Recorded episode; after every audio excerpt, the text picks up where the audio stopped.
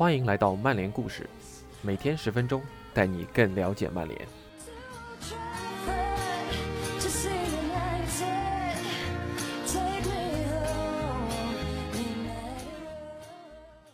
Daniel Taylor 专栏，也许三德子对所帅的坚持才是对的。翻译来源：吴文博 ATZ，于二零二一年四月十八日。文章来源：The Athletic，作者 Daniel Taylor。当曼联进入长时间的动荡期，发觉在曾经被自己统治的英超联赛难以取得想要的积分，或者换种大家都熟知的表述，进入了后弗格森时代。想称赞三德子的决策，通常都不那么容易。三德子和同僚们可以摆出许多财务数据，证明自己在工作中的很多方面都取得了不错的成绩。然而，自打三德子八年前执掌大权后，曼联频繁地被自找麻烦拖了后腿，给人的感觉完全不像是财报显示的那样。有一场比赛中，球迷专门租了飞机，拉了条横幅。称三德子为失败专家。曼联球迷杂志连篇累牍地痛斥他的失败之处，推特上尽是球迷愤怒的话语。加里内维尔也公开表示，曼联俱乐部的顶层需要做出改变，但他说的并不是帅位。上述的种种都让我们来到了一个不大寻常的处境里。现在的曼联终于获取了一些回报，而原因。正是三德子坚信所帅是比许多人认为的好得多的教练，这份信任也终于把俱乐部带上了上升轨道。即便是波切蒂诺赋闲在家，没有了合约的束缚，自己也寄养想要重回教练席的时候，三德子也没有选择这位把热刺带进欧冠决赛的人气主帅，而是继续力挺索尔斯克亚。当时我们中的许多人都认为。把索尔斯克亚换成波切蒂诺会是曼联帅位的一次升级。我们开始琢磨，三德子之所以力挺索帅，唯一的合理解释就是索尔斯克亚当年在门前垫了那一脚，让曼联捧起了欧冠奖杯，也让佛爵爷说出了“该死的足球”的名句。然而，三德子不是这么想的。一直以来，梦剧场传出来的信息都非常一致，他们信任索尔斯克亚，认可他的工作成果。如果所有人都能冷静下来，他们会明确传达自己的坚定信念。短期的痛苦能够换来长久的回报，而且我们正逐渐看到有越来越多的证据表明他们是对的。当然，三德子并不会得到多少表扬，因为他的犯错倾向太高了，实在太不可靠了，还太过想当然了。尤其是看看一些曼联球员的薪资和转会费。大家就都懂了，这些真实的现状没办法说服人们将球队成绩视作他个人成绩中的一部分。在任何人断言索帅有能力将曼联打造成奖杯不断的豪强之前，还是需要提出一些忠告：他们的比赛表现偶尔仍会出现一些琢磨不定的问题。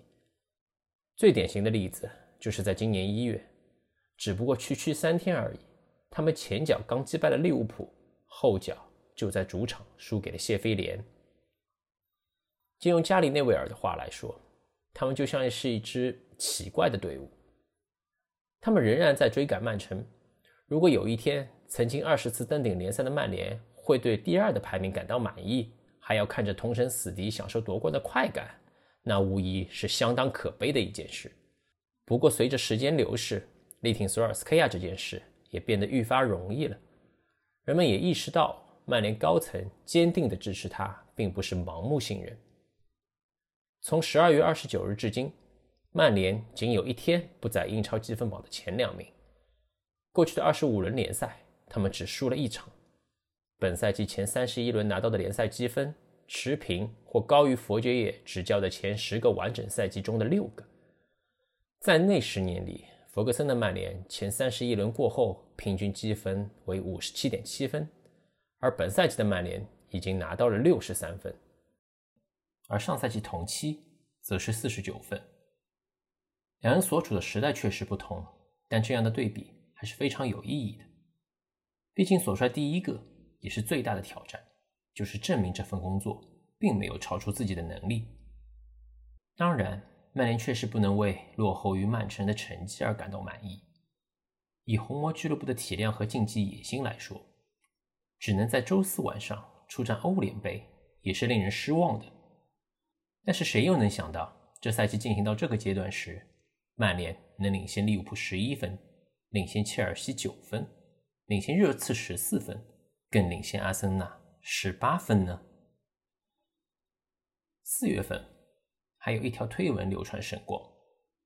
最近这两年间，索尔斯克亚曾经四次击败瓜迪奥拉，三次击败兰帕德，两次击败波切蒂诺、穆里尼奥、图赫尔，还有安切洛蒂和贝尔萨。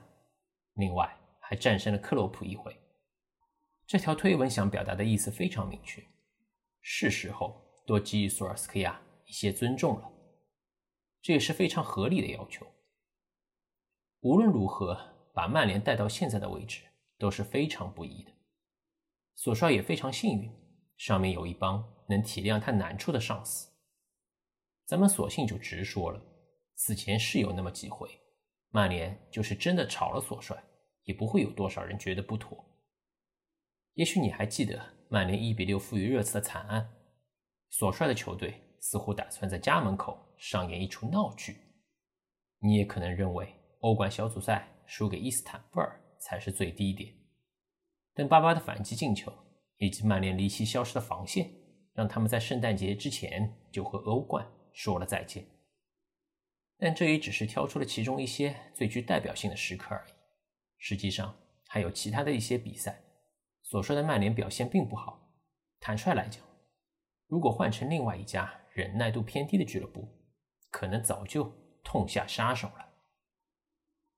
当兰帕德在一月份丢掉了切尔西帅位时，俱乐部老板阿布在官方声明中表示，球队的糟糕战绩导致球队滑落至积分榜中游，而且看不到明确的改善途径。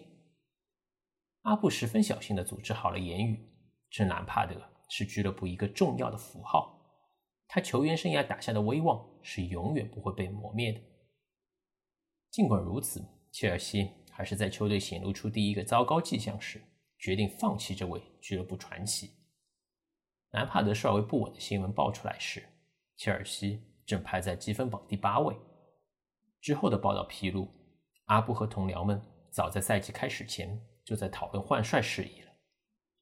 如果是别家俱乐部，这样的消息听着就不可理喻；但是在切尔西就合理多了。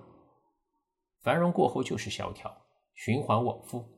他们把同样的故事重复了一次又一次。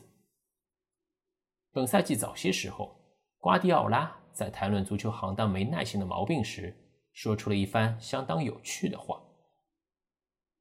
人们总是大谈特谈计划和想法，不存在的。你得赢球，不然就会被换掉。也许在曼城是的，而在切尔西，毫无疑问更是这样。还有其他一些俱乐部也没区别。令人困惑的是，在三德子掌权的大部分时间里，曼联也是这个思路。然而，当他们先后解雇莫耶斯、范加尔和穆里尼奥，被三个前任公开吐槽没有得到足够时间和足够支持后，曼联的管理层有了一些改变。索尔斯克亚正在书写的确实不是正统的成功故事。自2018年12月上任以来，索帅执教的曼联也有一些抹不掉的污点，包括1954年以来首次主场输给卡迪夫城，1962年以来首次输给伯恩利，1973年以来首次输给谢菲联。在这种背景下，三德子和他的同事们可能需要理解一下，为什么总有人做不到把索帅视为顶级教练？为什么总有人会纠结这位前摩尔德和卡蒂夫城主帅为何能躲过三位前任的命运？三德子绝对是一名足够挺下属的俱乐部高层，毕竟上赛季的曼联和争冠没什么关系，战绩也不如三位前任的时候，红魔球迷倾泻怒火的对象并不是索尔斯克亚。而是他这位执行副总裁。其他俱乐部可能不乐意陪着主帅熬过那样的阵痛期。在2019年其中的九个月里，他们一共只在梦剧场赢下了六场联赛。当各种数据摆在眼前，曼联迎来了很多很多年里队史最烂的联赛开局。如果高层稍微狠心一点，可能就已经按下驱逐按钮了。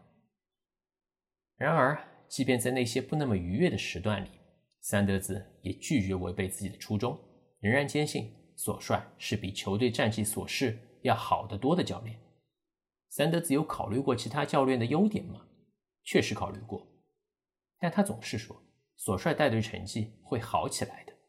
他认可自己在幕后收到的反馈信息，更衣室成绩的报告也是积极的。当然，媒体的审视是相当严苛的。可是，在赛季停摆之前，马特巴斯比爵士大道上就已经有摊位在出售印有佛爵爷的名言“你们他妈的都是白痴”的 T 恤了。那是佛爵爷在将近二十年前为足坛贡献的经典时刻。如果曼联能以欧联杯冠军的身份结束这个赛季，也许我们这些足球记者中的一些人应该去买一件穿上，去参加他们的颁奖礼。真没有多少人。敢拍着胸脯说自己从未怀疑过索尔斯克亚能否胜任这份工作。也许坊间还有另外一个更加消极的观点，就是三德子自己也被索尔斯克亚绑住了，因为他已经敏锐地意识到自己已经解雇了三位主帅，要是再解雇第四位，就证明自己的工作不够出色。又或者这一次，我们应该对三德子抱以疑罪从无的态度。就事论事，这就是一种和现代足坛格格不入的老派忠诚。不管有多少人呼吁俱乐部应该做出调整，都会顽固的继续坚持信任长期计划。力挺索帅也不足以赦免三德子的罪过，他混沌不清的思路和糟糕的转会运作，以及让曼联球迷心痛的次数，远比他想被人忘记的次数要多。然而。如果索尔斯克亚能把现在的上升趋势保持下去，那就是三德子最大的胜利。咱们也可以大胆的说，现今足坛有很多主教练都希望俱乐部高层能够像三德子那样力挺自己。以上便是本期的分享，欢迎您的收听，我们下期再见。